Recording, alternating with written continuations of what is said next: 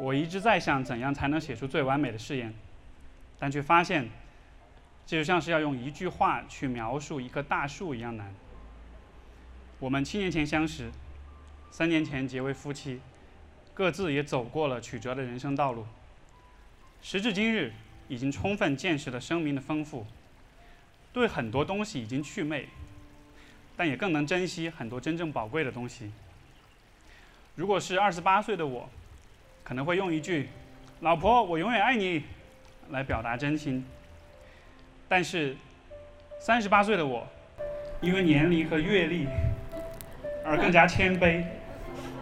我知道，人生最终极的标尺是生死，所以我用它来度量对你的爱。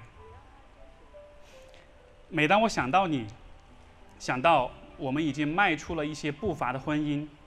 我总会觉得，其实我们每个人都只是来人间走一趟，玩一场游戏。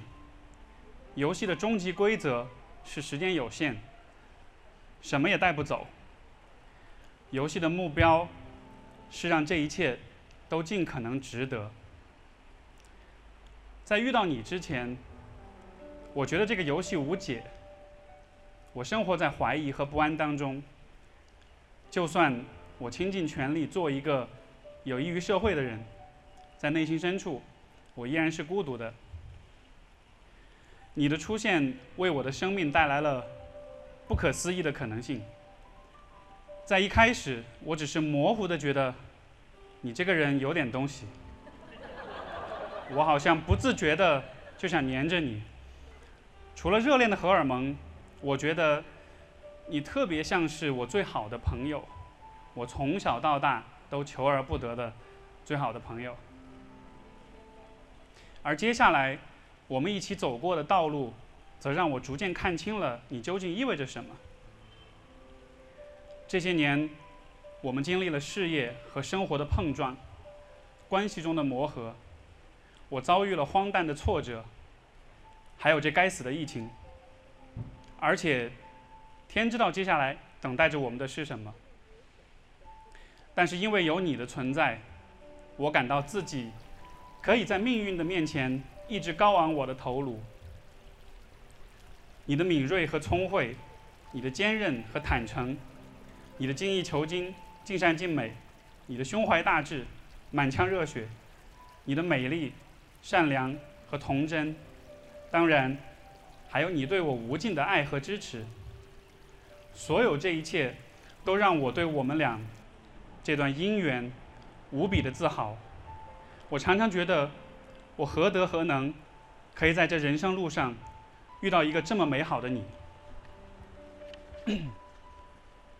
所以，今天如果要让我说我对你的感情究竟是什么样的，我想说。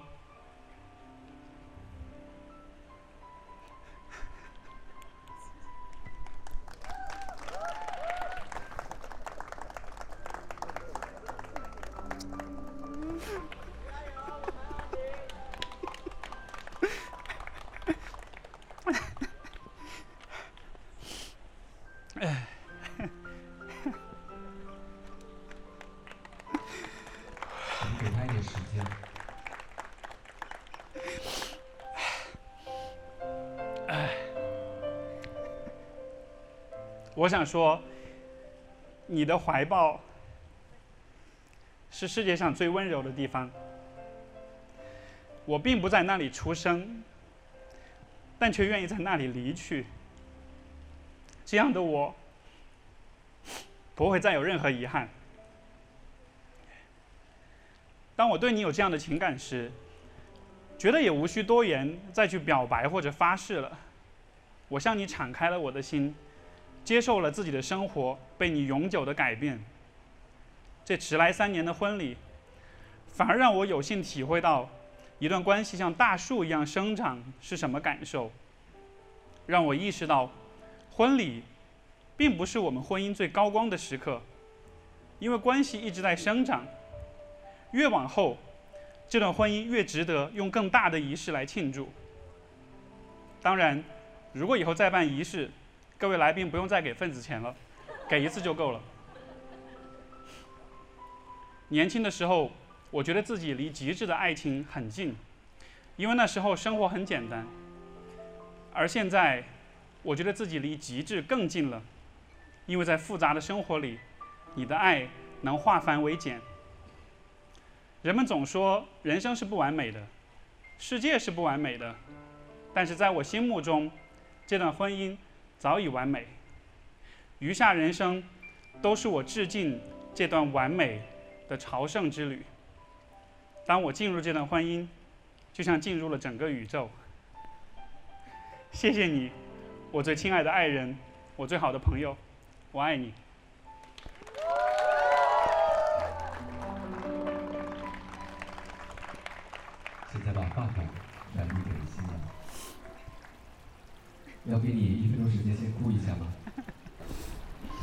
深呼吸一下。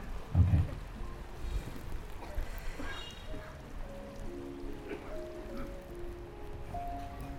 亲爱的史先生，我最棒的爱人、老师、玩伴和人生路上的同学。七年前。我从北京来上海出差，遇到同月同日生的你，在我们第一次见面的那个寒风习习的夜晚，我们站在静安寺十字路口的两端，只是我不知道，跨过斑马线，我将走向我一生的幸福。那个时候的我，二十七八岁，有过一些工作成绩。经历过一些感情，独自探索着这个世界与内心，自信又自卑，骄傲又脆弱，敏感又冷静。而我眼中的你，三十出头，蓬勃、善良、坚强、不屑一顾、随性洒脱。你给了我我能想到的最美好的爱情的样子。也给了我没想过的爱情的无尽的能量。比如你会每天夸奖我许多细微的动作，这些东西我自己都不曾注意。比如我们去买家具的时候，我把外套脱下来垫在柜子下面；又或者看电视的时候无意露出的姨母笑。这些无时无刻细微的赞美，让我感受到自己始终在被关注和被爱着。你会在我情绪起伏的时候，给我十足的耐心，告诉我，这只是情绪，负面的情绪会让你看世界的眼光悲观，当下的感受并不一定代表真实，没关系，虽然情绪在，但我也在，而又在我情绪高涨的时候，陪着我大喊大叫，让快乐翻倍，即使我们两个观点。强硬的人争吵的时候，在洪水猛兽的感情冲撞下，你都不会忘记表达一句：“接下来我说的话，并不是在代表我不爱你。”你永远对我迷之自信，你从不抑制我的事业心，并坚信我是属于大舞台的人。在我事业期走入忙碌的那几年。你毫无怨言地承担起家里所有的琐事照料，即使你自己的工作也并不轻松。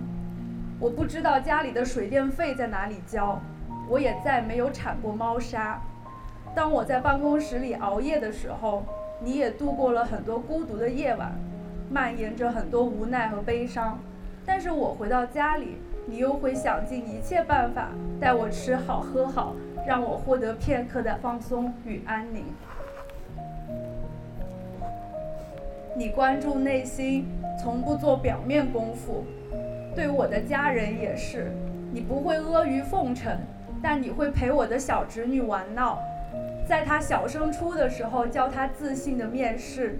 你会握着我外婆的手说：“外婆，我好喜欢你。”你会留意到我爸爸看手机的时候眼睛有点吃力。你马上就会买一个大屏幕的手机。你注意到我妈妈扫地的工具不好用，就立刻买一个好用的吸尘器。